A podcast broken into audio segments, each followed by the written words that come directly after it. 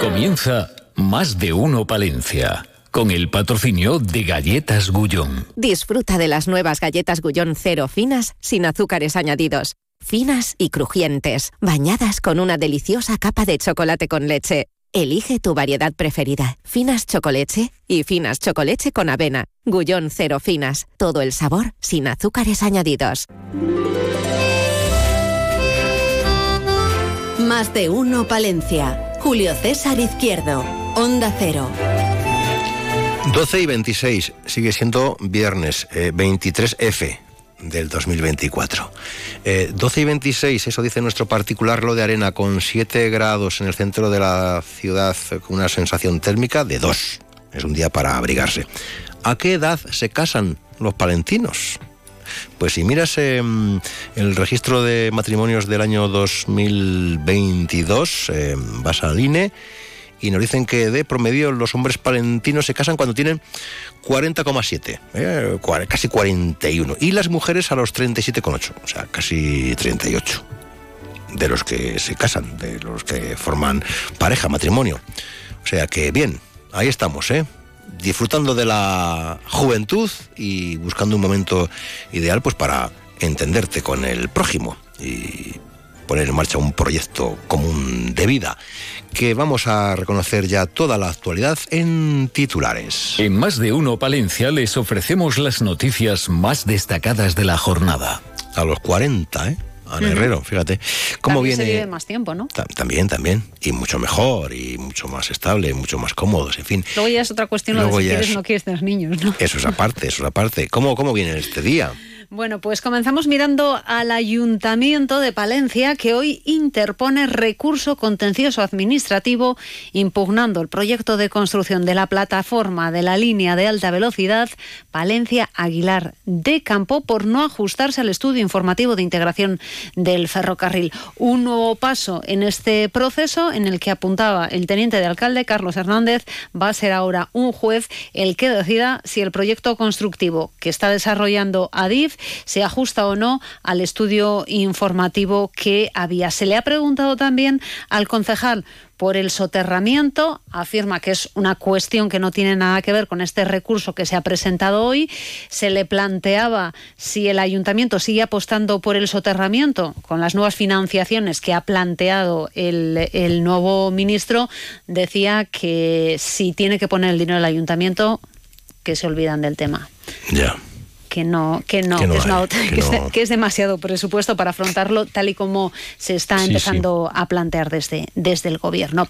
Un ayuntamiento en el que se ha celebrado Junta de Gobierno que ha aprobado el expediente de contratación para adjudicar por procedimiento negociado la obra de peatonalización del centro de la ciudad, una vez que quedó desierto el concurso público convocado por el, por el ayuntamiento. Vox contesta hoy a la petición de información que ayer hacía Vamos Palencia sobre la apertura de las piscinas del campo de la juventud dicen que el consistorio tiene que ser el que se pronuncie primero sobre la cesión de uso de esta instalación al ayuntamiento por parte de la Junta de Castilla y León.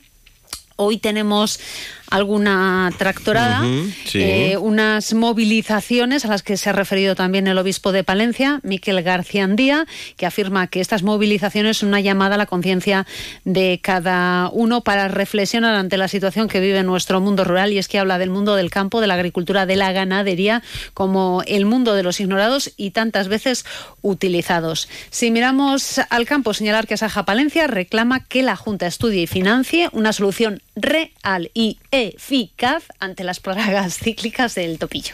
Gracias, Ana Herrero. Enseguida nos montamos en el tractor. Más de uno, Palencia. Julio César Izquierdo. En Gadis puedes encontrar a Mario, al que llaman el rey del mar, comprando salmón al corte a 15 euros con 90 céntimos el kilo.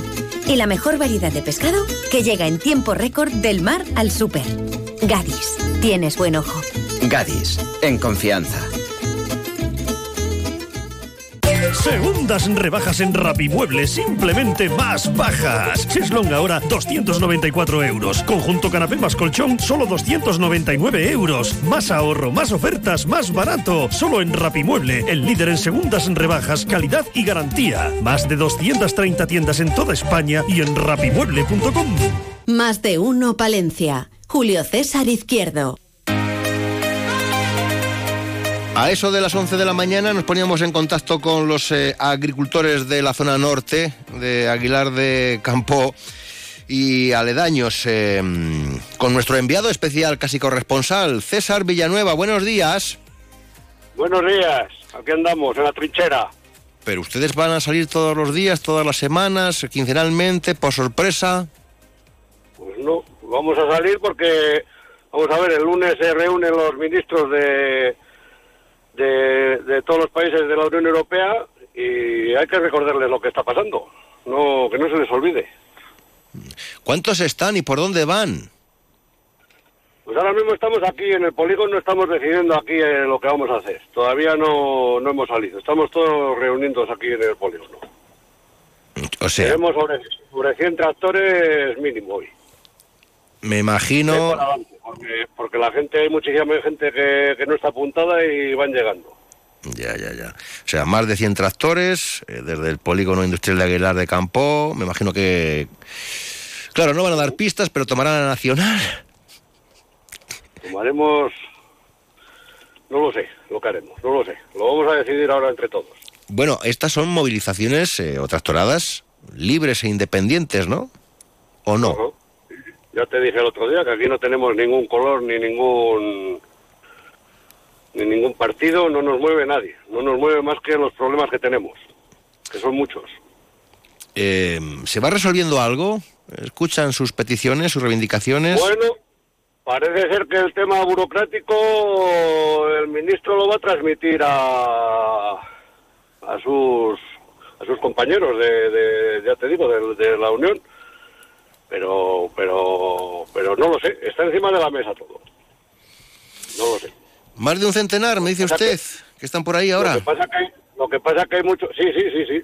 Lo que pasa que hay muchos muchos temas que, que, que, no se están tocando y yo para mí son somos los, los, son los mayores problemas que tenemos porque no es normal que en un año en un año histórico de malo que ha venido en España hablando de cereal eh, eh, tengamos los tengamos los puertos como un supermercado de, de, grano.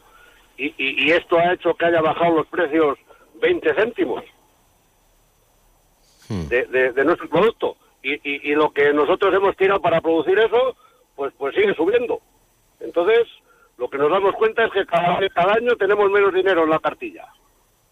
Cuando cuando no tengamos nada y tengamos que abandonar pues tendrá que venir el producto de otros sitios al precio que nos digan y veremos a ver cómo, cómo vamos a, tirar para adelante. Les veo muy activos en la zona norte, ¿eh? El consumidor es el que va a pagar toda esta, toda esta, todo este tema, porque no va a haber dinero para pagar las cosas. Así de claro. Digo que les veo muy activos a los agricultores de la zona norte. Sí, sí, sí. Estamos muy unidos y muy, muy bien. Somos una familia grande. ¿Alguno va a ir a...? No, pilla muy lejos, ¿no? Bueno, hay, hay líneas de autobuses el lunes para ir a Madrid. Hay que ir a Madrid, hay que ir a Madrid a tope, todos hay que ir a Madrid. Con el tractor no, ¿no? Que ya irán los que pillen más cerca, que es un viaje un poco largo. Irán, irán los que estén por allí alrededor de Madrid. Nosotros vamos en autobuses. ¿Va a ir mucha gente? Yo espero que sí, sí, sí, espero que sí, yo creo que sí, que va a haber mucha gente. Bueno, pues ya nos irán informando. Eh, claro, no me va a decir nada si cortan, no cortan, si van o bien. De momento se están dando citas, se están reuniendo, se reunían a eso de las 11 de la mañana en el polígono industrial de Aguilar de Campo, más de 100 tractores y lo que te rondaré Morena, después les ofrecemos eh, todos los datos. César Villanueva, gracias por contarlo aquí. Hasta luego, buenos días. Muchas gracias a ti por darnos visibilidad a este, a este movimiento. Más de uno, Palencia. Julio César Izquierdo.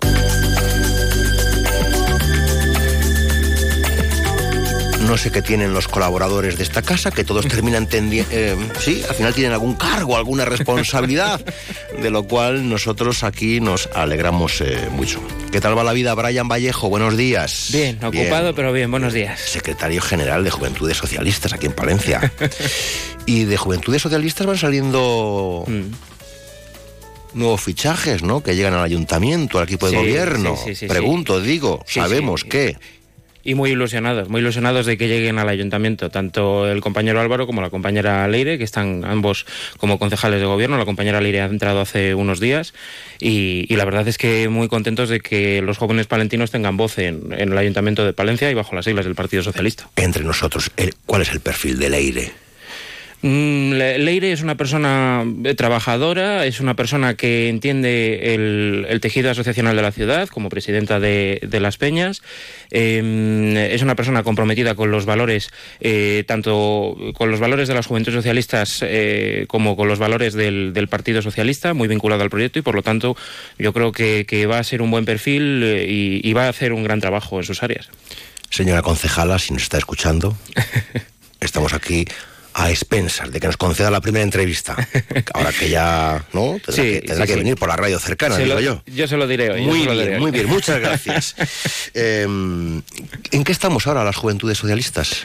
Uf, pues en muchas cosas, la verdad. Estamos en muchas cosas porque eh, no paramos y, adaptamos un poco los horarios. Bueno, ahora enero ha sido más, más tranquilo porque pues al ser una organización político juvenil, ahora en enero han tenido los exámenes los compañeros universitarios y demás. Entonces, ahora en febrero hemos remontado y y, el calendario lo tenemos cargado, principalmente de cuestiones internas, pero eh, la política no ha parado y la política no para. Eh, ahora, eh, por ejemplo, tenemos una, vamos, estamos sobre todo trabajando el conocimiento de las instituciones. Hoy, por ejemplo, la organización visita el ayuntamiento, ahora que, el, Partido Socialista forma parte del equipo, bueno, es el equipo de gobierno. hemos impulsado mucho el tema del conocimiento de las, de las instituciones, hemos visitado visitado en los últimos años el Congreso, el Senado, la Moncloa, eh, hemos visitado las instituciones europeas y, por ejemplo, pues eh, visitamos el ayuntamiento para conocer las entidades locales. Yo creo que el municipalismo es eh, para, para los socialistas, yo creo que es la raigambre de nuestro proyecto político. Un proyecto político no puede crecer sin raíces y las raíces son el municipalismo y nosotros queremos impulsar sobre todo porque tenemos compañeros que se están implicando en sus pueblos, en las entidades locales, en, sus ayuntamientos. Queremos dar a conocer esa realidad y, que, que se empapen de ella. El otro día le preguntaba a Alonso Nieto de Nuevas Generaciones, hmm. con quien comparte usted esa sección que va y viene de jóvenes y políticos, ¿cuál es la diferencia entre los jóvenes que son del Partido Popular y los jóvenes que son del Partido Socialista? Es una diferencia en valores, en compromisos, en, preocupaciones, en intereses. Al final, em, sí, es evidentemente una diferencia ideológica, pero, pero al final es porque nos mueven eh, cuestiones diferentes. Eh, eh, todos sabemos identificar los problemas que puede tener una ciudad, una provincia, una comunidad autónoma, un país, pero aplicamos o, consideramos que las soluciones son diferentes. ¿Y quién está en posesión de la verdad? Ah, bueno, claro, yo considero que yo. Yo considero que yo. No, porque esa es la cuestión que yo siempre planteo. Digo, y, admiro mucho a la gente que mm. tiene muy claro su mm. posicionamiento. Hombre, eh, porque yo soy de los que dudan. Yo, yo también dudo, ¿eh? Yo también. El, estar en política y, bajo unas siglas no implica que no dudes o que no tengas. Hay gente, ya, ya, hay gente. No, yo soy, yo soy ahí. Sí, sí, y se pero... un pozo. Sí, él va detrás. Pero, yo siempre lo digo, que el adquirir un compromiso político también implica que eh, uno no tiene que seguir un posicionamiento o un postulado hasta sus últimas consecuencias, hasta tirarme por el precipicio. No, mm. uno también tiene que plantearse muchas veces, y yo creo que yo puedo hablar por mi organización, eh, tanto por las juventudes socialistas como por el propio Partido Socialista. Yo creo que el debate interno en muchas cuestiones se da continuamente y hay voces críticas y salen los medios de comunicación. Y, entonces yo creo que al final eso también hace que una organización sea viva, tanto el Partido Socialista como cualquier otro, tanto, vamos, cualquier otro partido o formación política. Yo creo que el debate interno es necesario porque nos ayuda a mejorar y a reflexionar sobre las posiciones. Eh, eh, también a, a la gente que vais entrando en política, los jóvenes, mm. ¿en qué momento el aparato os enseña a decir eso de, cuando la prensa pregunta algo, ahora no toca? Eso en el manual de, de político en ciernes, ¿en qué página viene? Ahora no toca. Yo la verdad es que soy... O esa, o esa capacidad demagógica de no decir nada cuando se responde. Yo la verdad es que soy poco de no mojarme. ¿eh? Yo, Muy bien, se agradece. Yo, yo la verdad es que a mí me gusta, y, en mi entorno, y, en los, incluso dentro del ámbito interno del, eh, del partido, cuando ha tocado mojarse, yo la verdad es que los órganos internos del partido, que es el primer momento de, discusión, porque al final eh, es, es, lo propio, antes de, airear en público hmm. tu, tu discordancia con un posicionamiento o lo que sea, eh, tratarlo internamente en, en, el partido por respeto de sus compañeros, pero también incluso en tu entorno, en el entorno familiar, en las amistades y demás, decir claramente lo que uno piensa, por mucho que parezca que, choca con la versión oficial o, la, impuesta desde las más altas esferas de, del partido, lo que sea. Pero yo la verdad es que no he tenido nunca problema en mojarme en ese sentido. Mm. Eh, claro, eh, ahora en el nuevo socialismo hablar de Felipe González o de Alfonso Guerra es hablar de gente que se ha hecho del PP. ¿No? Yo no lo veo así. Pregunto, no sé, eh, porque a veces... Mm, yo no lo veo así, yo creo que son diferencias generacionales, es decir, no podemos comparar el momento político que vivieron personas como Felipe González o Alfonso Guerra con el que estamos viviendo actualmente. Algunos están diciendo, no, no, no se puede comparar. No sé, si para bien o para mal, pero no, se puede comparar. No, no se puede comparar en el sentido de que la, situación es completamente mm. diferente. Ellos vivieron una época donde todo estaba por hacer, porque todo estaba por hacer, eh, donde cogieron un, país por montar y, además eh, donde tenías la capacidad de hacerlo porque tenías amplias mayorías para ello. Y hoy la política se ha complicado porque se ha polarizado, porque ya los grandes acuerdos son cosas del pasado eh, y, porque al final han entrado en juego muchísimas formaciones políticas, ya no hay ese gran bipartidismo de que cuando uno gobernaba eh, podía con sus mayorías eso, pues, pues llevar a cabo sus políticas sin problemas y ahora hay que pactar mucho más. Tampoco quiere decir que esto sea peor, ni mucho menos. Es decir, más sensibilidades o Pedro Sánchez, eh, como, como mm. líder y como presidente del gobierno mm. eh, del Partido Socialista, ¿está llevando el PSOE hacia un socialismo diferente? Mm, yo no creo que sea un socialismo diferente. Simplemente yo creo que una formación política siempre tiene que eh, ser capaz de amoldarse a las circunstancias. Y mm, al final lo que hemos visto en los últimos meses es em, el, observar que la sociología española es muy complicada y es muy diversa. Y, que al final hay muchas sensibilidades y hay eh, muchas percepciones distintas de lo que tendría que ser España o cómo es España y demás, y que todas son respetables dentro de unos cauces lógicos, pero que todas son respetables y que se tienen que conjugar simplemente por un hecho mm, eh, muy sencillo, es la gobernabilidad del país. O sea, un, país no puede estar eh, atascado per seculam per seculorum por el hecho de que las formaciones políticas que han sido votadas por los ciudadanos sean incapaces de ponerse de acuerdo. ¿Y un país puede estar atado por eh, comunidades periféricas? que imponen sus criterios no está. Yo Hay no quien lo dice, veo... no puede ser, porque claro, entre vascos, catalanes. Yo no lo veo. Gallegos, no sé. Eh, ellos deciden. Bueno, sobre todo catalanes y vascos, no es lo que se suele escuchar. Deciden lo que tienen que hacer todos los españoles. Tienen al gobierno Hmm. amarrado. Las, políticas con, vamos, las, comunidades autónomas con, eh, formaciones políticas nacionalistas. Mm, yo creo que al final eh, también son una muestra de lo que es la sociedad española. Es decir, em, no sirve de nada eh, dejarlas de lado. Yo esta conversación la he tenido mucho en los últimos meses, porque sí, porque, es evidente que estando donde yo estoy y ¿Cuántas veces le he dicho a Brian? Vamos a ver, vamos a ver. Uf, demasiadas. Vamos a ver, qué vergüenza. demasiadas. Estos últimos meses muchas. Pero gente del propio partido. No tanto como gente del propio se, hmm. Brian Vallejos, se puede usted, le voy a decir así, sí, sí, sí. sincerar. sí, sí, sí, yo he dicho que me mojo y me vengo a mojar. No, yo, no tanto gente del, del, Partido Socialista, pero sí gente pues que pueden estar en el entorno, sí, simpatizantes o tal. No tanto en el, en el sentido de qué vergüenza, no sé qué tal, sino en la duda de decir, mm, de verdad esto, sobre todo a mí, preguntándome cómo lo ves, cómo, mm. cómo tú opinas y demás. Em, yo creo que al final el hecho, pero ya no en cuanto al tema de la ley de amnistía, que ha sido el más debatido y discutido, de los últimos meses, sino incluso la relación entre las formaciones políticas con proyecto nacional y las eh, formaciones políticas nacionalistas periféricas de las regiones. Yo creo que al final son una muestra, eh, de un sondeo de lo que es el país y que nosotros tenemos que ser conscientes como sociedad de que, al igual que nosotros tenemos una idea de lo que es España, de lo que tendría que ser España, y formaciones políticas nacionalistas que tienen una idea diversa. Y que al final la, también la política de pactos y de bloques y demás hace que mm, ahora mismo, para ver un gobierno progresista, eh, contar con esas formaciones sea necesario. ¿Y en el PSOE saben que el PP solo va a gobernar en este país, sea donde sea, si gana con mayoría absoluta? Y esa baza siempre la manejan ¿Eso en qué página del manual viene? bueno, con, mayoría absoluta con, el, con, Vox, que es donde también sí, aquí están con Vox. Claro, claro, están con Vox. Por eso, por eso. Yo creo que... ¿Cómo ve eh, la relación... Aquí en Castilla y León, la Junta PP Vox. Eh, yo evidentemente tengo una opinión muy negativa sobre, sobre lo que ha implicado introducir a Vox en, el gobierno autonómico, porque em, yo creo que es un factor desestabilizante completamente. Es decir, em, el Partido Popular ha aplicado una serie de políticas con las que yo como socialista estoy en desacuerdo y que creo que se reflejan además en los datos y la situación de la comunidad, en despoblación, en empleo, etcétera. Pero em, lo que veo también eh, es que el hecho de haber metido a Vox como, como formación de coalición eh, en este gobierno autonómico ha destabilizado, ha, eh, empeorado aún incluso la imagen de nuestra comunidad, porque saltamos a los medios de comunicación continuamente a nivel nacional por las últimas declaraciones del vicepresidente, porque en las Cortes la bronca se ha llevado al máximo, porque las políticas que se están aplicando, porque se niegan cuestiones como la violencia de género, como la cuestión de, de la transición ecológica. Es decir, creo que, bueno, hace unos días es que han votado en contra de la Agenda 2030, una agenda que el propio Partido Popular...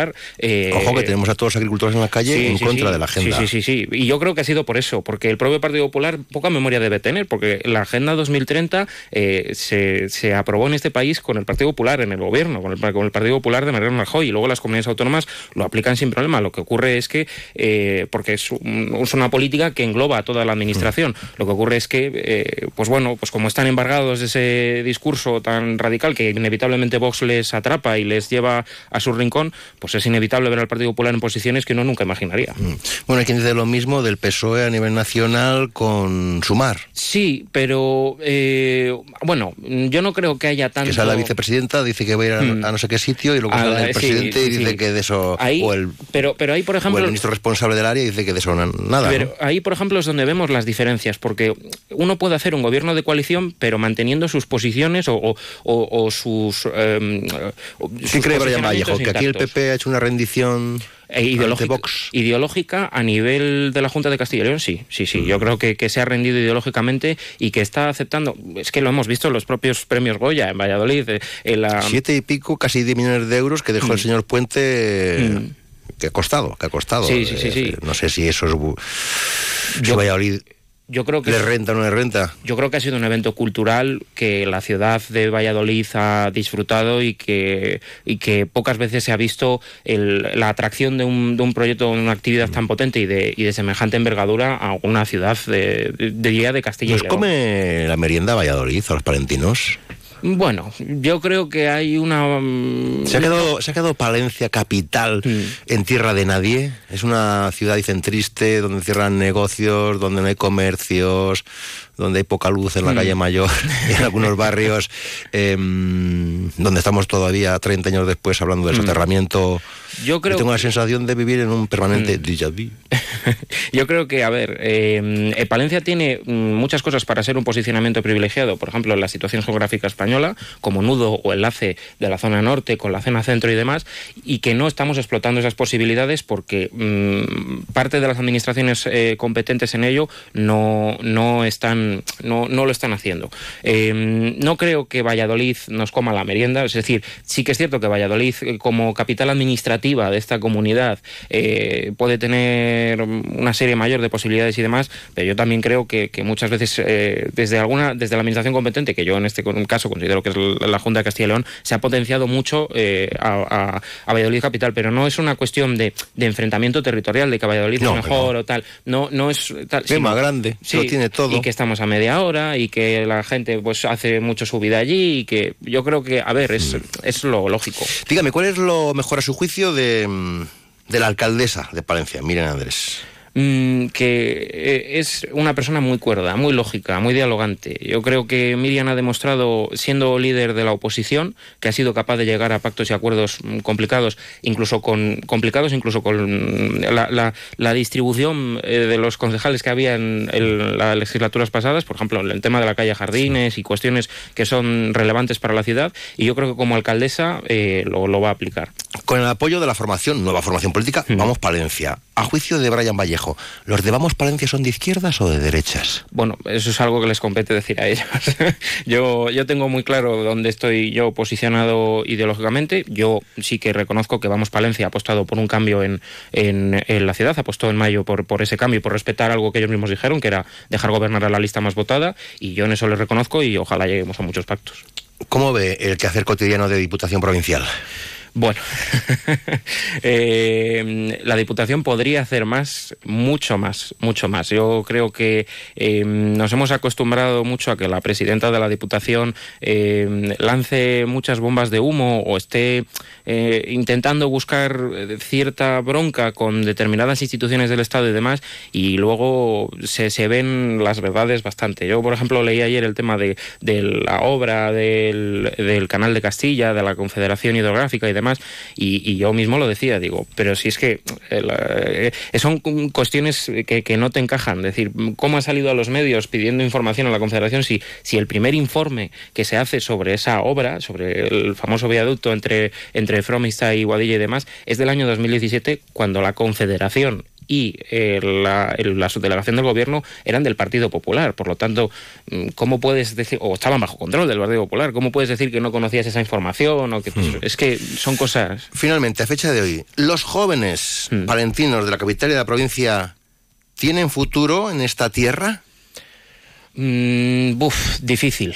ponerlo nos lo ponen difícil. Eh, yo creo que sí, yo creo que puede haber un futuro, pero si tomamos las riendas a tiempo. Es decir, em, yo creo que la situación no es irreversible, que esta comunidad no, no, está condenada a la desaparición ni a la extinción.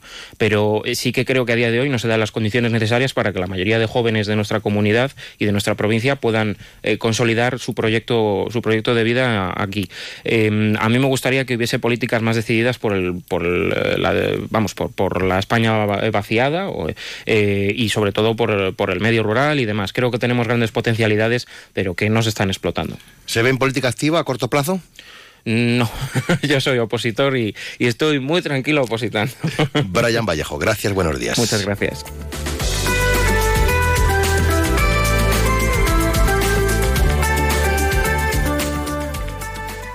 Más de uno, Palencia. Julio César Izquierdo. Onda Cero con el mundo rural palentino. En Onda Cero hablamos de nuestros pueblos, de sus gentes e iniciativas.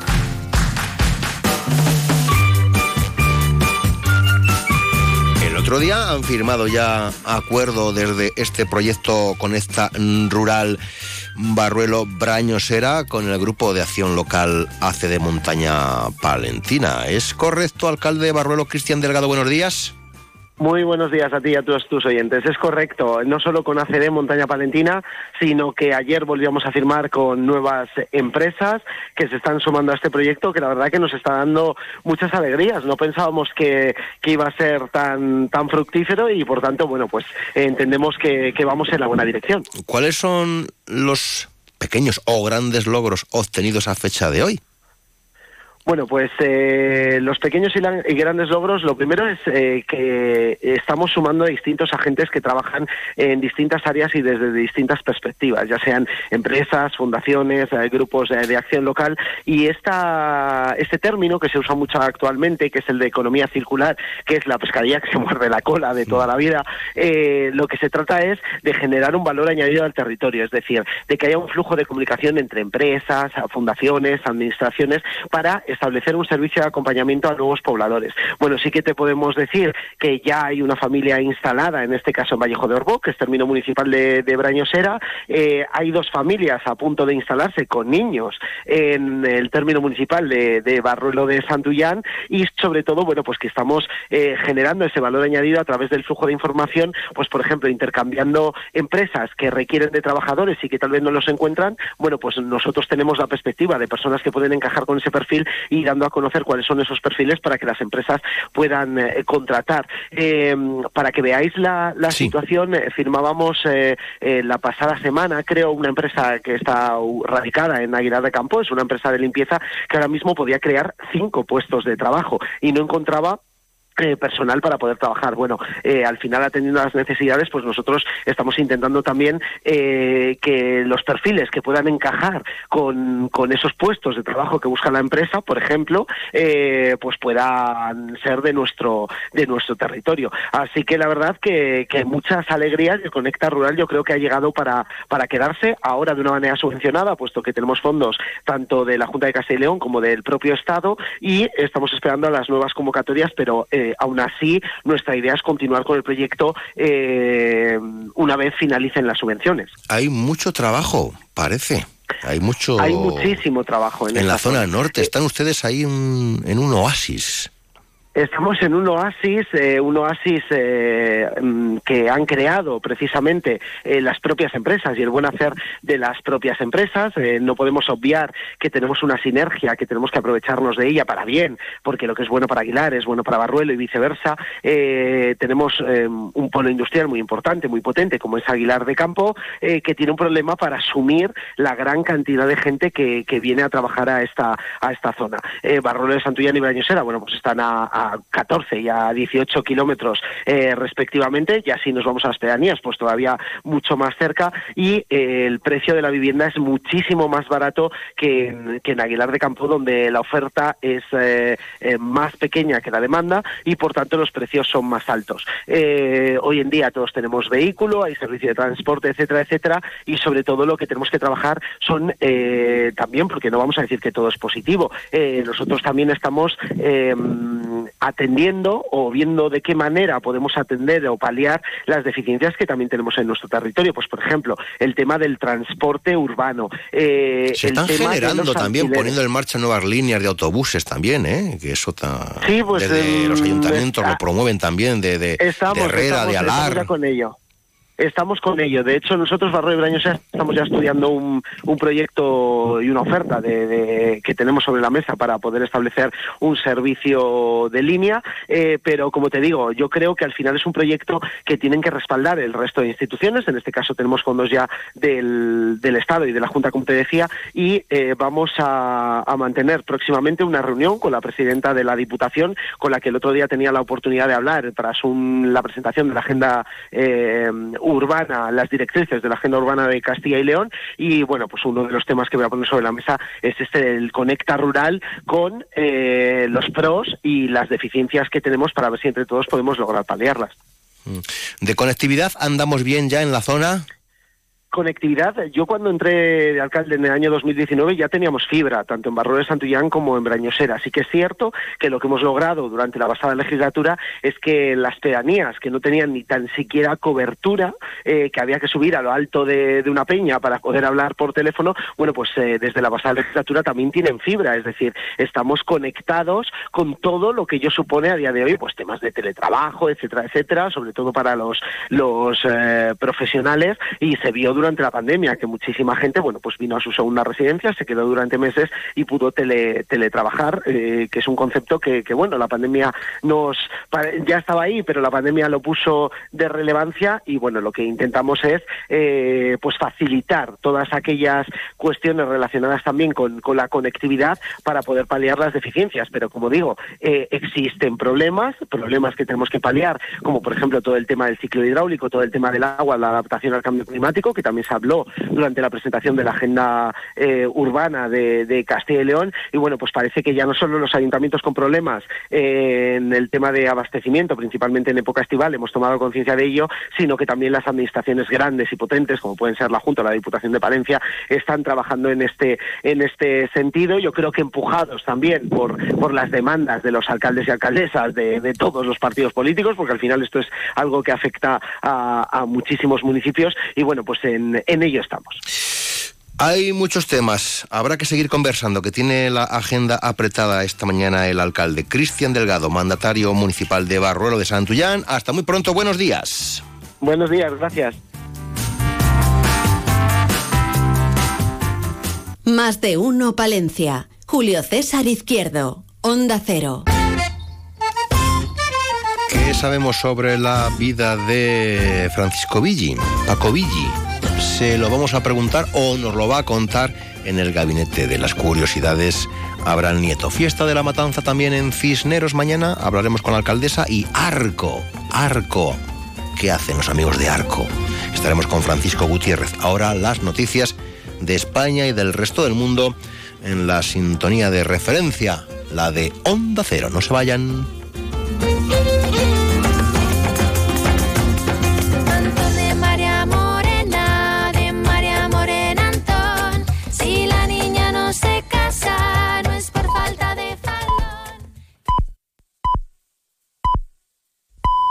Es la una de la tarde, mediodía en Canarias.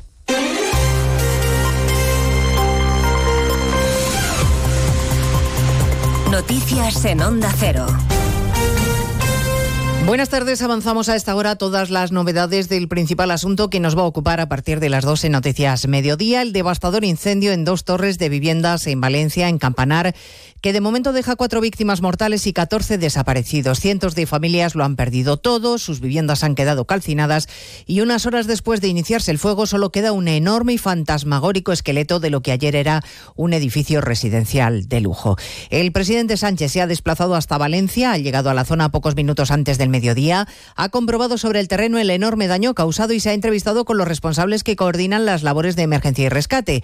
Ha dado las gracias a todos los efectivos que trabajan en esta tragedia y ha ofrecido la colaboración de la Administración Central, agradecido por la ola de solidaridad. Escuchando a Sánchez en el puesto de mando, pendiente de cualquier novedad, está Juanjo Tobar. Una de las prioridades ahora es conocer lo que ocurre dentro del inmueble, aseguraba el presidente del gobierno Pedro Sánchez. En estos momentos, bombero y policía científica se encuentran dentro de algunas de las 138 viviendas calcinadas, con el objetivo de esclarecer si hay más víctimas mortales y conocer también las causas del incendio. En su intervención, Sánchez agradecía la labor de los cuerpos de seguridad, especialmente de los seis bomberos que han ingresado en los hospitales de la ciudad de Valencia, aunque sus vidas no corren peligro. A ellos, a esos servidores públicos, les quiero agradecer su labor, su dedicación, su compromiso, hasta incluso jugándose la vida, como hemos visto en algunos bomberos que han resultado heridos, pero que afortunadamente están ahora fuera, fuera de riesgo. Los últimos datos confirman, como decimos, cuatro personas fallecidas y 14 desaparecidas. También el presidente de la Generalitat Valenciana, Carlos Mazón, ha anunciado ayudas económicas y sociales para las familias afectadas. En unos minutos, la subdelegada del Gobierno, Pilar Bernabé, actualizará los datos y las novedades del incendio. Ayudas, como decía Juanjo Tobar, anunciadas por Mazón para quienes opten, por ejemplo, a comprar ropa y comida, elementos básicos o a un alquiler, incluso para los que quieran comprar una vivienda. Lo decía Mazón desde el puesto de mando un primer paquete de ayudas directas de entre 6.000 y 10.000 euros para las familias afectadas en su vivienda habitual para gastos de primera necesidad, gastos de ropa, gastos de taxi, gastos de comida, gastos de bebida. Es gente que lo ha perdido todo. Ayudas que se van a gestionar de forma urgente el lunes que viene y que se tramitarán a través de una ventanilla única. Muchos vecinos han sido realojados en hoteles de la ciudad de manera provisional hasta que se encuentre una solución definitiva. Hoy aún en shock, ayudados por equipos de psicólogos que tratan de hacerles la vida algo más fácil y les ofrecen asistencia. En uno de esos hoteles está Begoña Perpiñá.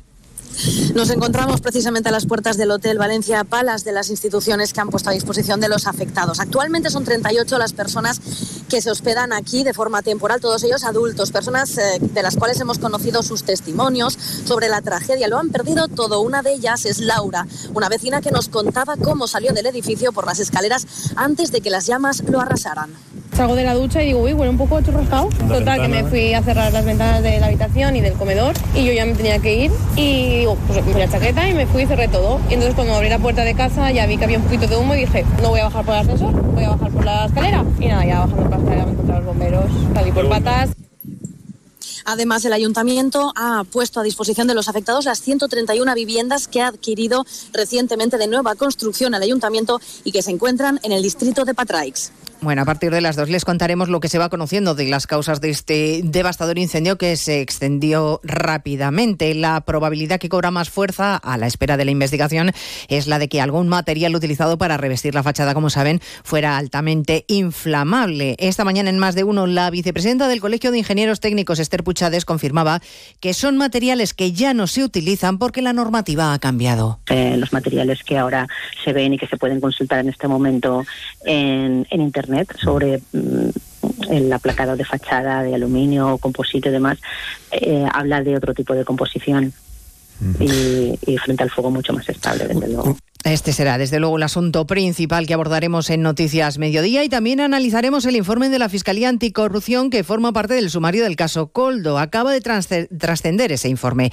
La Fiscalía sostiene que Coldo García agilizó trámites con el Ministerio de Ábalos para la venta de mascarillas e incrementó de forma extraordinaria su patrimonio, un millón y medio en apenas dos años, Evalla Mazares. Solo cinco meses después de las adjudicaciones millonarias bajo sospecha, el patrimonio de Coldo García comienza a engordar. El suyo, el de su su pareja y también el de su hija menor. No se corresponde con los ingresos procedentes de sus actividades. Anticorrupción relata que en los años posteriores a los contratos de las mascarillas aumentan sus ingresos en efectivo, pero él saca menos dinero del banco, lo que denota la posible existencia de otra fuente financiera de origen desconocido. Entre 2020 y 2022, el notable incremento de su patrimonio asciende a un millón y medio de euros. En concreto, se desquita de parte de sus hipotecas y préstamos para la compra de tres inmuebles en Benidorm. Y además les contamos un nuevo caso de violencia machista. El detenido por asesinar a su mujer en Aldea del Rey, en Ciudad Real, llamó a la Guardia Civil para contar lo que acababa de hacer. Cuando los agentes se desplazaron al domicilio, encontraron el cuerpo sin vida de Cándida, de 54 años.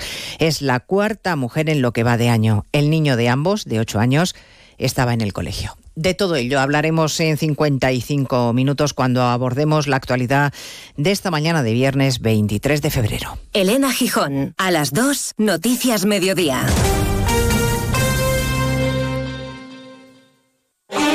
La prioridad siempre es el salvamento de las vidas. Es muy impactante verlo cómo está evolucionando. Es un revestimiento, lo que se llama fachada ventilada. Todos pendientes de Valencia. El viento ha podido ejercer de acelerante. Esto no ha sido normal. Parece que ha habido algún fallo en la construcción. Mira cómo se propaga, porque esto ha sido súper rápido. Hoy, Rafa La Torre en directo desde Valencia. El equipo de la Brújula se traslada hasta el lugar del incendio para estar con las víctimas de la tragedia, hablar con los vecinos afectados, los equipos de emergencia, especialistas y autoridades. Esta tarde, desde las 7, La Brújula en directo desde Valencia, con Rafa La Torre.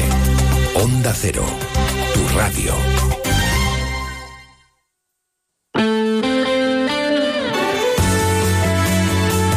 Onda Cero Palencia, 103.5, Guardo, 106.2 y Aguilar de Campo, 101.2 FM.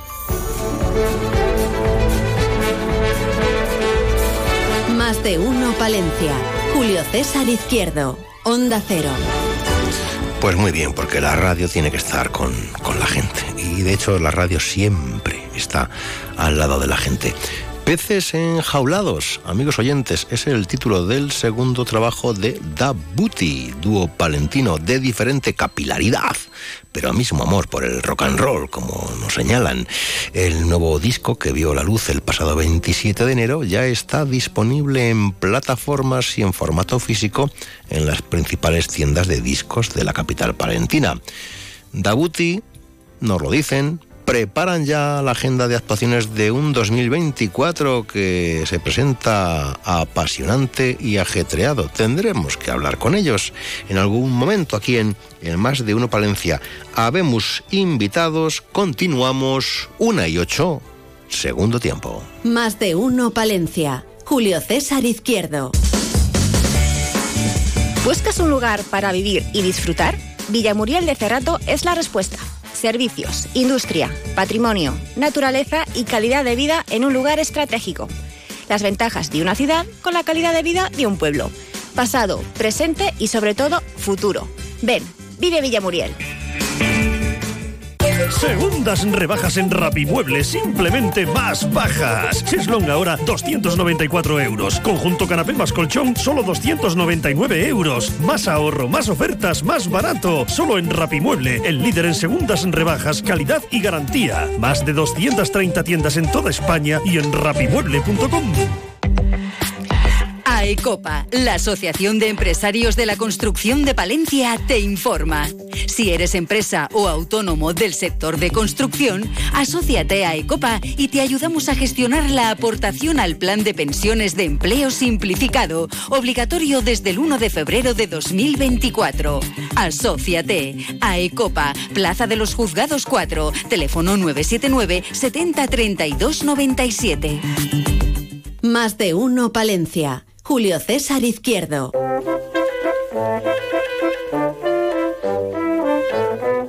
Gabinete de Curiosidades con Abraham Nieto.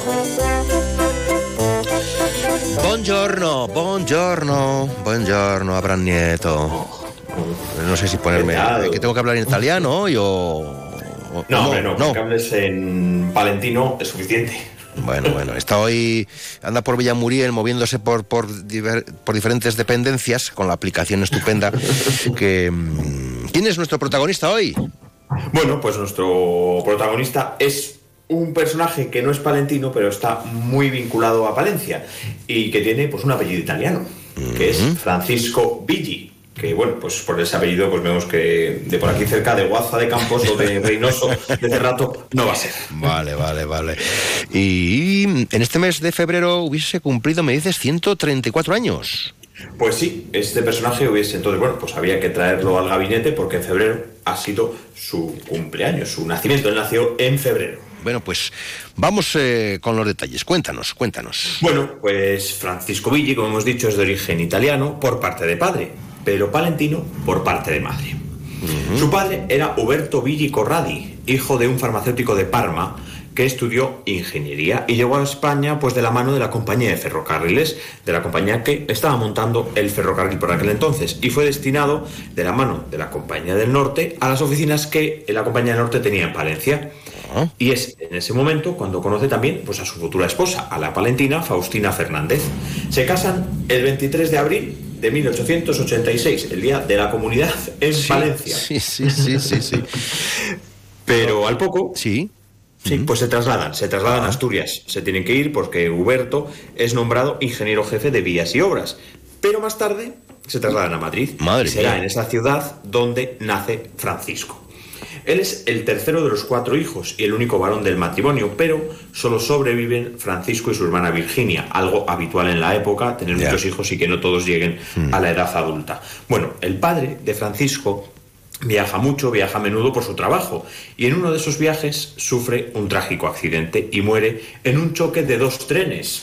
Dos trenes que se chocan de frente. ¿Pero por qué muere Huberto? Porque viajaba junto al maquinista, no viajaba en los vagones, si no, no hubiese fallecido. Pero como viajaba junto al maquinista, pues muere y al enviudar Faustina, pues ¿qué hace? Decide regresar a su ciudad de origen donde estaba su familia. Y así, pues Faustina y Francisco y Virginia, sus hijos, se vienen a vivir a Palencia. Francisco llega a Palencia con dos años, muy pequeño, o sea que casi podemos decir que es palentino. Sí, Y vivir aquí pues toda su infancia y su juventud. Él estudiará en un centro privado que ahora ha desaparecido, el centro San Isidro, que se situaba en la Plaza de la Inmaculada, donde la catedral, y este estaba asociado pues al instituto de secundaria, donde ahí conoció a Gómez de la Serna y tendrán una relación durante toda su vida. En el instituto ya, pues eh, Francisco Villi ya empieza a ser un estudiante sobresaliente, no solo por sus producciones literarias, pero también por ser un alumno de dieces en lengua, en francés, en latín, pero también en las cosas que tienen que ver más con la ciencia, como la física, el álgebra, la astronomía. Lo que nos hace una idea de que tanto la poesía, la literatura, eh, lo más humanista, tiene mucho que ver también con la ciencia y con la ingeniería. Pues será algo que formará parte siempre de su vida, tanto la ingeniería como la poesía. Entonces supongo que sería un personaje dinámico, ¿no? En la sociedad del momento. Pues sí, en la ciudad de Palencia empezó a ser una persona muy dinámica relacionándose con la intelectualidad y con las personas pues muy dinámicas, tanto culturales como políticas. Y llegó a refundar el Ateneo de Palencia. ¡Ay! Fíjate, ¡ay! El Ateneo de Palencia. ¡ay! donde sus integrantes eran lo más ganado de Palencia, tanto en lo económico como en lo cultural y lo político. Pero ¿qué pasa? Que a los 18 años, pues Francisco tiene que abandonar Palencia. Primero, aprobó una oposición para entrar en la Academia de la Artillería de Segovia, pero no aceptará la plaza y se irá a, estudiar a la Escuela de Ingenieros Industriales de Madrid, donde se va a vivir.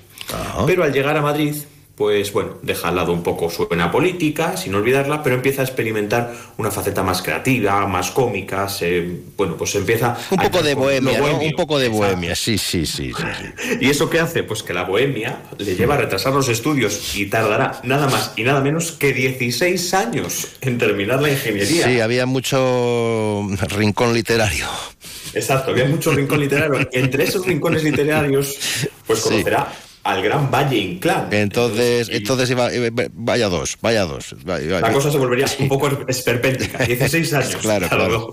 Sí, sí. Pero bueno, él nunca abandonó Palencia estando en Madrid porque en Cervera de Pisuerga, es que esto es algo que no conoce todo el mundo, pues se dedicó a la explotación de una mina. Allí tenía él una mina de la que sacaba un rédito económico y bueno, pues al acabar la carrera, eh, como era un alumno brillante, ingresa como profesor en la Escuela de Ingenieros de Madrid. Ajá, vale. Pero llegará la guerra civil. Ah, y entonces pues ahí se truncará todo. Le marcará para siempre la guerra civil, él estuvo encarcelado en Valladolid y muchos de sus amigos pues murieron o se exiliaron. Y él fue encarcelado, multado y privado de ejercer su trabajo como profesor. La marca de la guerra eh, le quedó tan, tan dentro que incluso dejó de hablar de ella y solo en uno de sus poemas hace referencia diciendo el cataclismo tremebundo que todo lo alteró, refiriéndose a la guerra, Palencia fría dejé por tu caliente Andalucía y aquí estoy tan banal o tan profundo. O sea, haciendo referencia que ahora mismo está en Andalucía. A Málaga. Málaga se fue, se fue a Málaga donde no, no, ejercía su profesión, sino que bueno, pues colaboró en el diario Sur hasta que pues la dictadura de Franco empezó a ser un poco más laxa con la llegada de los americanos, bueno, todo este proceso que sufre la dictadura y él, bueno, pues puede eh, volver a ser profesor, recupera su cátedra de profesor, su, bueno, su no era catedrático, pero vuelve a ser profesor en la Escuela de Ingeniería de Madrid y vuelve a vivir ahí. Pero su obra eh, no se publicará hasta mucho más adelante. En 1959 su obra es publicada por la editorial de Ortega y Gasset, nada más y nada menos. Y el libro se titula Versos Viejos. Y la obra no es publicada por iniciativa de él, sino por iniciativa del empeño de su mujer, Julia Arroyo, que se encargará de ir guardando todas las creaciones literarias que su marido, bueno, pues escribía en una hoja, las dejaba y las volvía a escribir, pero, bueno, pues su mujer decidió guardar, escribirlas. guardar, guardar. Sí. Billy finalmente pues fallece el 17 de enero de 1962 pero ya hemos visto su vida, pero su vida también tiene algunas curiosidades, como el gabinete de las curiosidades. Mm, eh, tenía alguna curiosidad, una curiosidad muy curiosa que a ti te gusta mucho. Sí, una que me gusta a mí, a ti también, pero otra que también nos gusta a los dos, que, nos une, que nos une a él. Una es el teatro, él era muy aficionado al teatro, fue actor, Mm. como nosotros, en diferentes representaciones teatrales y zarzuelas, también eh, formó parte activa de una compañía, el Mirlo Blanco, donde compartió escenario con Inclán. Y, y, y también, también tuvo un programa de radio. Eso fue locutor de radio. Sí. Ese programa de radio se llamaba La Pandilla, que era un programa pues, de humor donde tenía colaboradores de la talla de Gómez de la Serna, Javier Poncela, Edgar Neville. O sea, que imaginemos que eso podría ser pues, un programa divertidísimo, que bueno, pues ahí estaba él como locutor. Y bueno, pues él dedicó muchos versos a Palencia. Sí. Atención, amigos de Valladolid, escuchen at- atentamente. Eh, os queremos, hombre, Este- os queremos, os queremos, pero es que yo lo tengo en algunas publicaciones, he hecho referencia cuando hablan algunos libros de rutas, porque, eh, bueno, no pasa nada, pero venga, adelante. Sé tú, sé tú, poema. Abraham, sé tú, Bueno. sé tú. Por no ir a Valladolid, cosas del nacionalismo, se suicida junto a de- dueñas arrojándose en el río Pisuerga, labrador manso, competidor y enemigo. Y muera en la provincia, no hay otro más palentino, recen por él un responso. los frailes, Los frailes de San Isidro. Fíjate, claro. bueno, un oye, poema un del- poema del al río río Carrión Carrión. que dice, bueno, yo aquí, aquí acabo. Aquí acabo, sin yo me más. quedo en Valencia y bueno, pues el Pisuerga pasa por Valladolid, pero el Carrión solo pasa por Palencia. Correcto. Buen fin de semana, Abraham. Adiós, adiós. Igualmente, hasta la semana que viene. Más de uno Palencia. Julio César Izquierdo.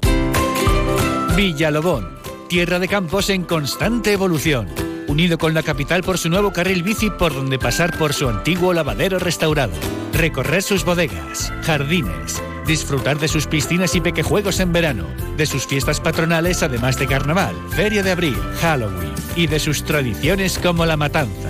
Villalobón, mucho futuro por delante. Palausa Centro ya es más Palausa Centro. A nuestras marcas Volvo, Ford, Citroën y Gualamup sumamos Honda. Para celebrarlo presentamos la primera feria Palausa Centro, en la que descubrirás la gama Honda desde 199 euros al mes y ofertas de liquidación de todas nuestras marcas en vehículo nuevo, kilómetro cero y usado. Visita nuestras instalaciones del 22 al 29 de febrero y llévate la luz de emergencia obligatoria con tu oferta de compra. Palausa Centro, tu centro de movilidad en Valladolid, calle Nitrógeno y Palencia, calle Italia. Hola, Valentín. Hola. ¿Te vienes a jugar con nosotros a la plaza?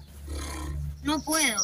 Tengo que llevarle esta lista con todo el material escolar a mi mamá. Son un montón de cosas, así que tenemos que ir a Palencia. ¿Pero qué dices? Si en Paredes hay de todo. Vamos, anda, que te acompañamos a Escritos y Lee. Ahí encontrarás todo lo que necesitas. Escrito se lee. Librería, papelería, imprenta y regalos publicitarios. Avenida República Argentina, Paredes de Nava. Teléfono 628-655-936. Más de uno Palencia. Julio César Izquierdo. Vamos que nos vamos hasta hasta Cisneros. Nos vamos al ayuntamiento, que allí nos espera la, la alcaldesa de la localidad. Rosa Alde, alcaldesa, buenos días. Buenos días. Muy buenos días, Julio. Bueno, que también es senadora por el Partido Socialista. ¿Qué tal por el Senado? Bueno, está pues está- Senado entretenido también el Senado, ¿no? Bueno, eh, no sé yo si se llama entretenido o se llama de otra manera. Se ha complicado mucho el, el tono político, es muy bronco. Eh, la verdad es que hay veces que te sientes hasta hasta incómoda porque muchas veces op- dices qué opinión, qué opinión estás trasladando a la ciudadanía. Pero bueno, ese será para para otro tema. Ya, ya tienen todos el pinganillo este del traductor de... Bueno, vamos a ver. En ¿Cómo el va esto? Senado, al ser la Cámara, no, es que en el Senado, al ser la Cámara territorial, eh, la gente podía, podía salir a tribuna a hablar ya en sus propios Sí, eh, dialectos, sí, en sus sí, propios idiomas, en sus propias lenguas, ¿no? Eh, hay todavía en comisiones, por ejemplo, no, y en el eh, debate de las leyes. Claro, es que todavía viene una comisión que decía el, presi- el presidente, no, no, no puede usted hablar en, en catalán. Sí, sí, eh, era, me parece que Clerías, ¿no? Eh, sí que se permite en la defensa de mociones y en las mociones consecuencias de interpelación, pero no se permitía en el debate de una ley, por ejemplo, ni en comisiones. Mm.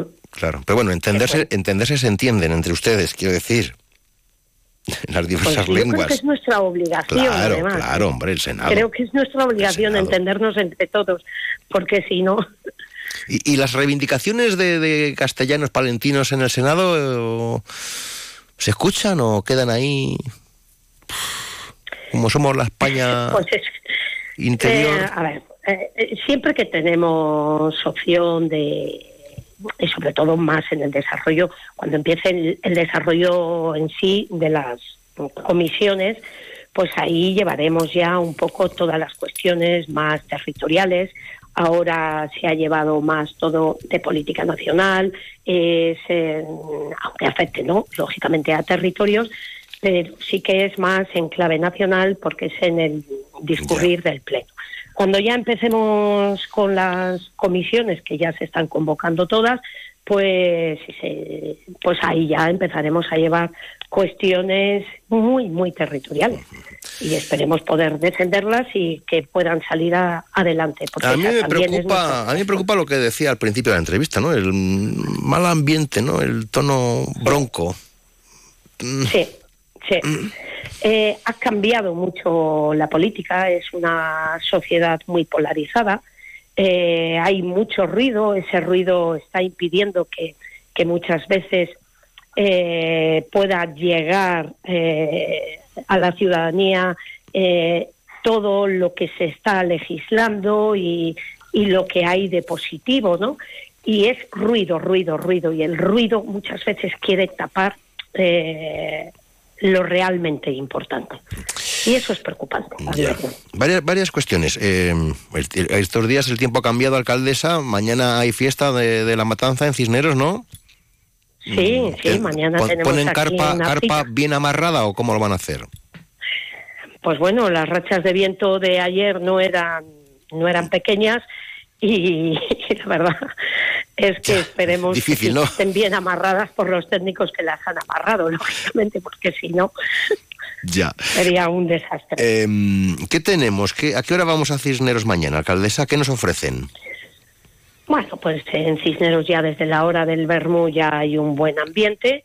El tiempo no lo podemos garantizar, el tiempo da mal tiempo, pero yo creo que si luce el sol, eh, pues yo creo que todo es más llevadero, ¿no?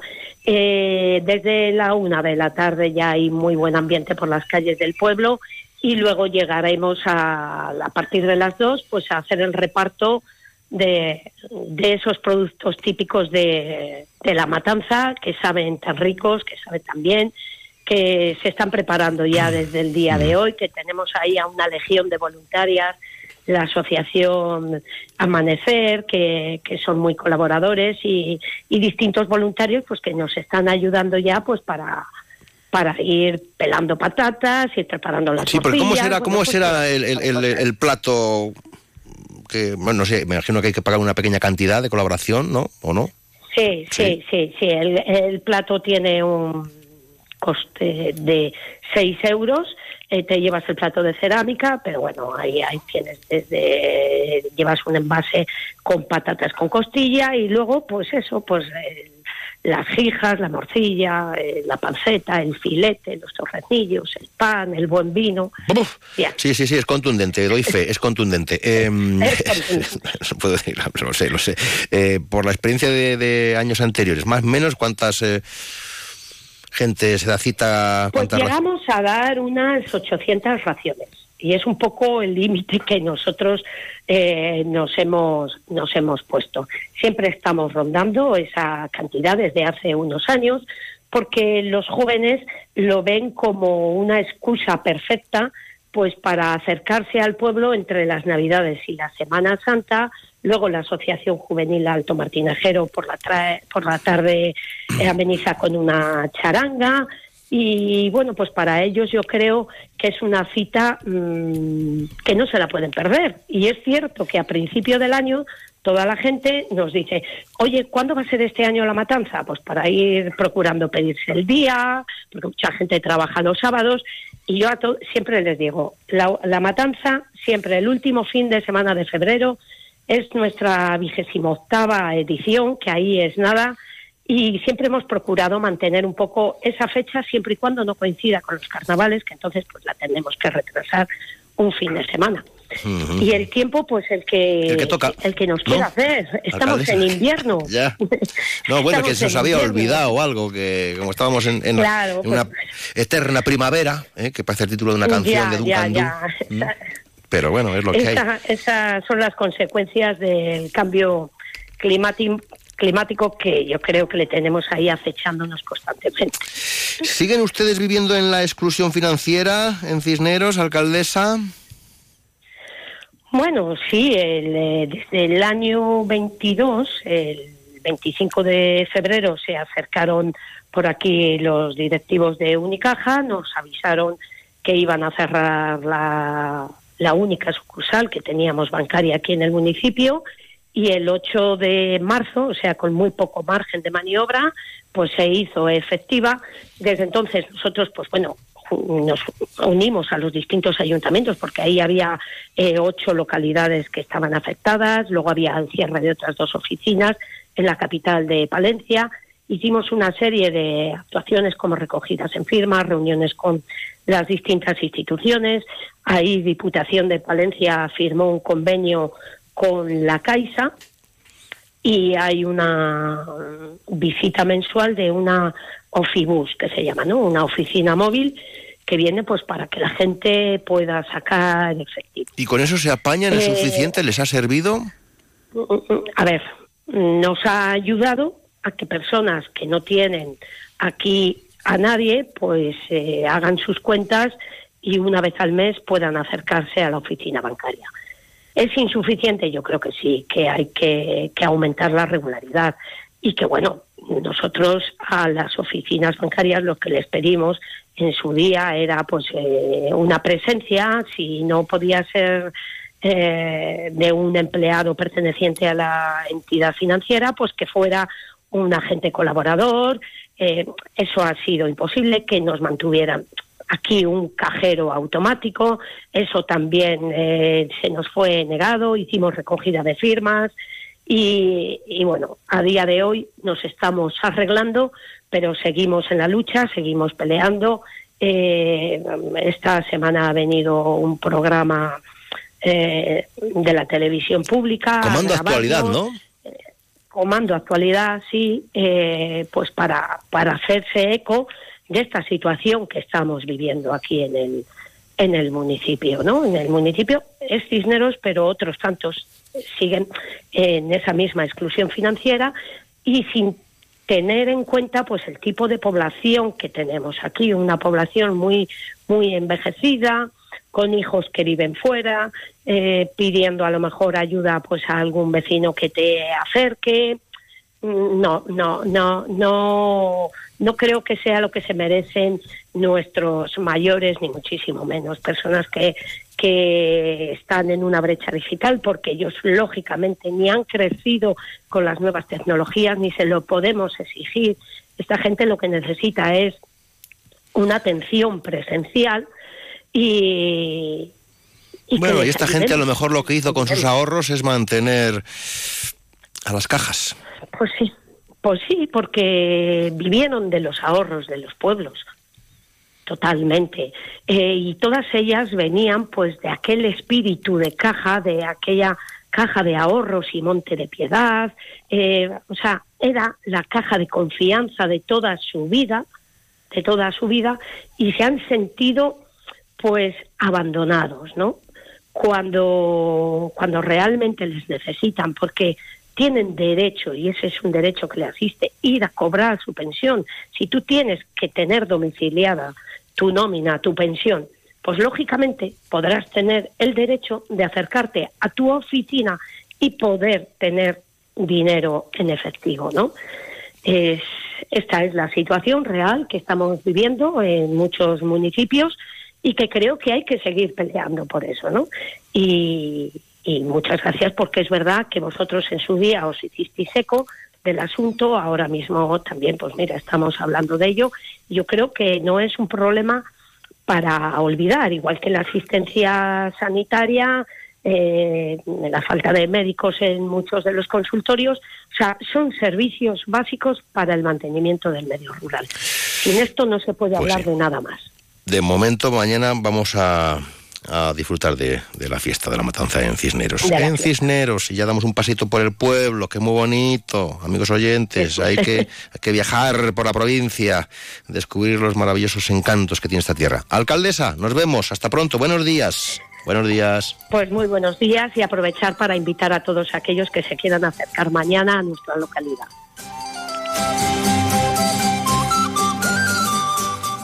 Más de uno Palencia. Julio César Izquierdo. Cada botella de vino cuenta una historia. Déjanos contarte las nuestras. Bodega Carre Prado, de Alba de Cerrato. Angu, comprometidos con la cultura en la montaña palentina. Angu, agrupación musical de Guardo. Un proyecto cargado de valores. Una apuesta firme por el desarrollo rural. No dejes de visitar nuestra web y conoce todas nuestras actividades. Estamos en amgu.org. Una vez finalizadas las obras, ponemos a su disposición las últimas viviendas del edificio República Argentina 3, situado en la mejor zona de Palencia, junto al Salón, la Calle Mayor y el Instituto Jorge Manrique. Infórmese en nuestras oficinas de la Calle Mayor 136 o llamando al teléfono 979-722-760. ¿Te gusta la danza? Festival Internacional de Danza Contemporánea como nunca lo has visto en Palencia del 19 al 25 de febrero. Talleres, masterclass, debates y coreografías con figuras relevantes de la danza nacional e internacional.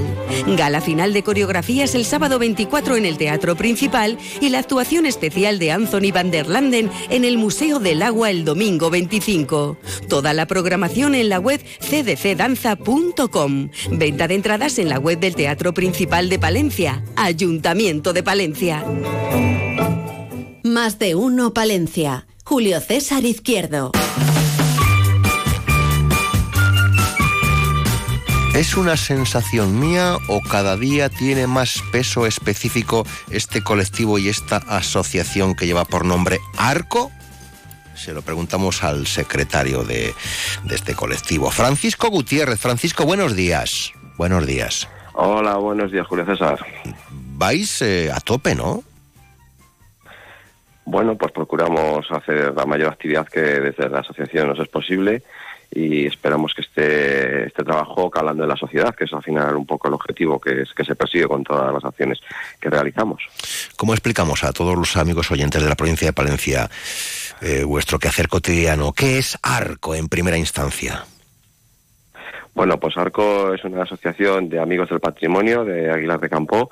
Eh, surge va a hacer ahora 10 años y un grupo de colectivo de ciudadanos de aquí de la villa interesados por diferentes aspectos del patrimonio, pues dimos el paso adelante de crear una, una asociación. Eh, al principio plasmamos un poco algunas carencias que habíamos dentro de nuestro patrimonio y según fue creciendo la asociación, pues empezamos con la desarrollar actividades propias. De tal manera que tenemos algunas que ya tienen un carácter permanente durante el año y bueno, y luego algunas que pues van siendo esporádicas según las circunstancias que nuestro patrimonio va, va requiriendo. Eh, éxitos, logros, metas, ¿os escuchan, os tienen en cuenta? Eh, bueno, eh, creemos que sí. Eh, sobre todo la ciudadanía sí, las administraciones pues creemos que, que también es a veces es un tira y afloja, a veces tenemos nuestras discrepancias, pero bueno, como en toda relación siempre al final creemos que como el objetivo es común acaban siempre los caminos por, por converger. Para, para y por Aguilar de Campo o también para la comarca. Esa te la dejo planteada, Francisco, porque querías hablar de, de, de la siguiente cuestión que te había formulado. Sí, dime, te escuchamos. Eh, vale, eh, bueno, pues objetivos. Eh, principalmente la asociación, digamos que tiene cuatro, cuatro actividades permanentes durante el año. la primera sería los tamarrones y mascaritos que, que, estamos ahora estos días en pleno auge. Hemos salido el domingo pasado aquí por las calles de Aguilar recuperando esta mascarada tradicional que documentamos y luego pusimos los personajes en valor por la calle. También en la primavera realizamos una jornada de tradiciones que cada año va variando la temática. Eh, un año ha versado sobre la pandereta, otro año el tema central ha sido el rabel, las tejedoras. Bueno, cada año vamos centrándonos en, en una actividad. Eh, también realizamos una actividad en torno a la figura de Bernardo el Carpio y la cueva tumba que tenemos aquí en Aguilar y un poco la puesta en valor y recuperación de, de este personaje. Y, como no, la entrega de, de, los premios Arco, que ya llevamos eh, seis entregas y que creemos que es un, uno de los actos que se está consolidando y que ponemos mucha ilusión cada año. Ojo, que ya es importante estar nominado, como digo yo, a los premios Arco.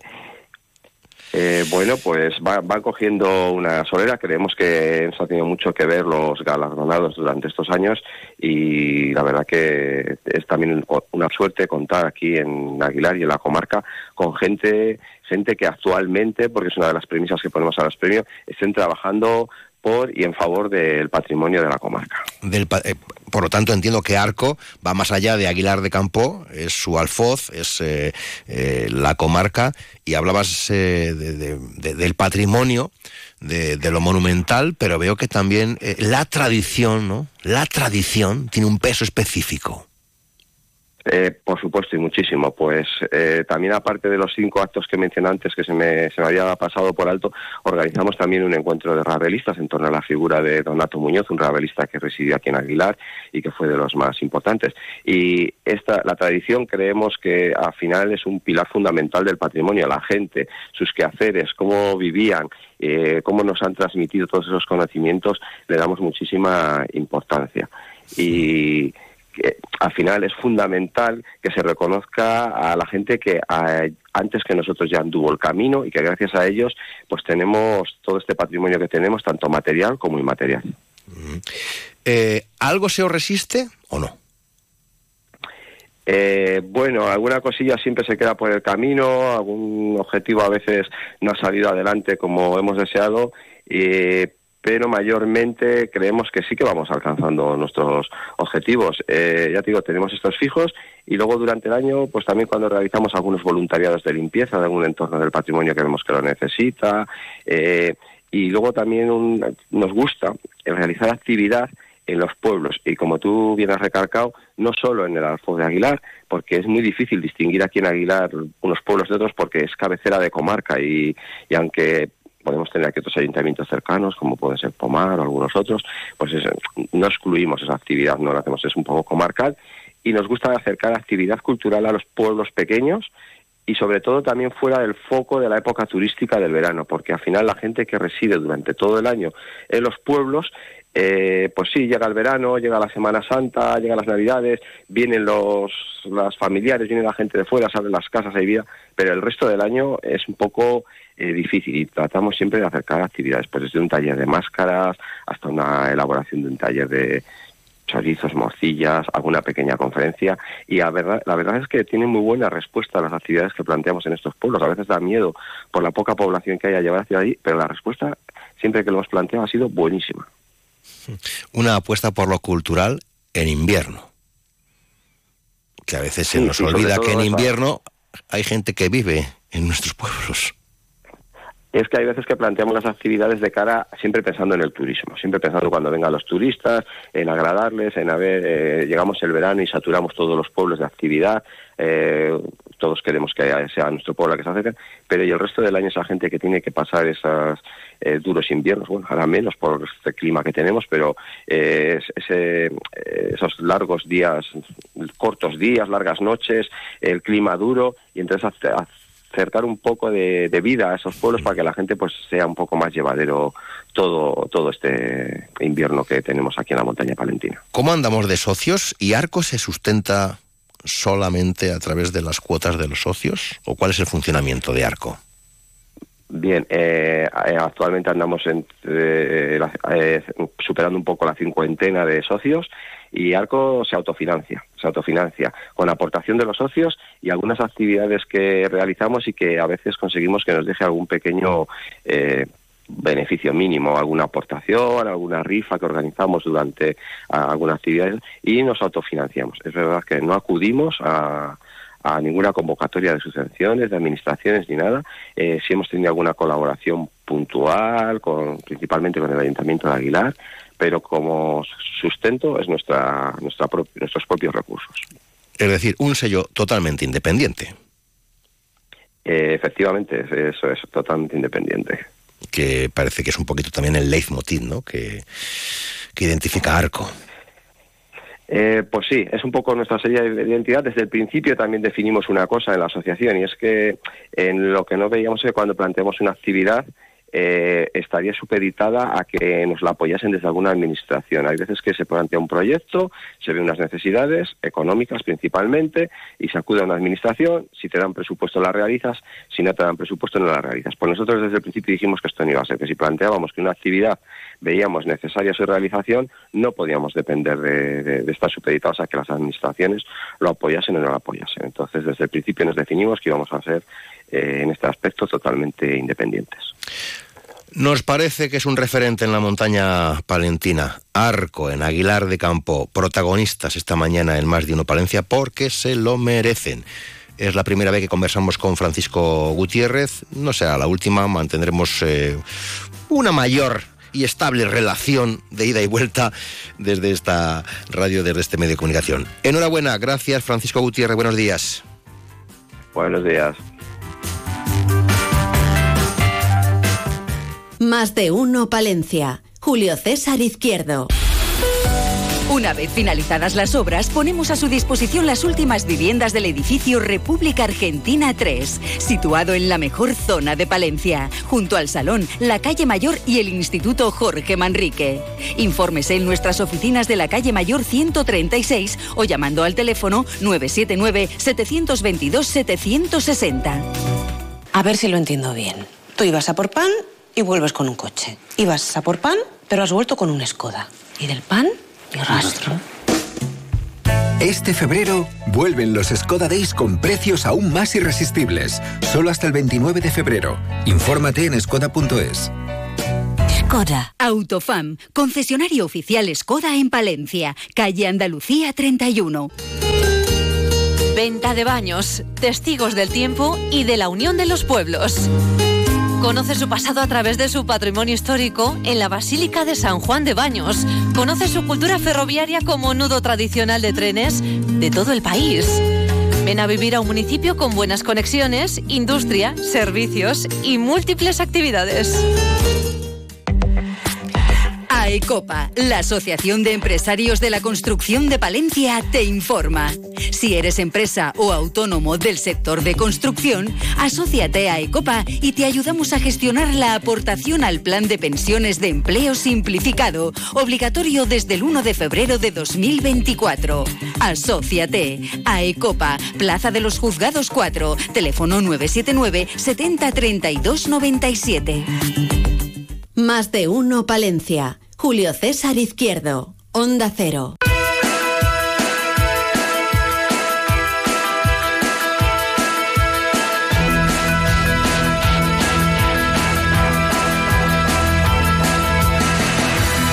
Podía ser el de Diego Basallo, ¿no? Pero el de Diego Basallo es el 2 de abril. Hoy es el cumple de Miquel Arenchu, ¿eh?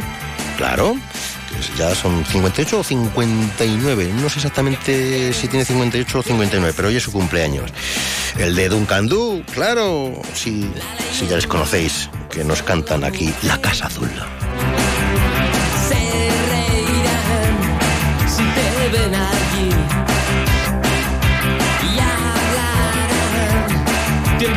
reirán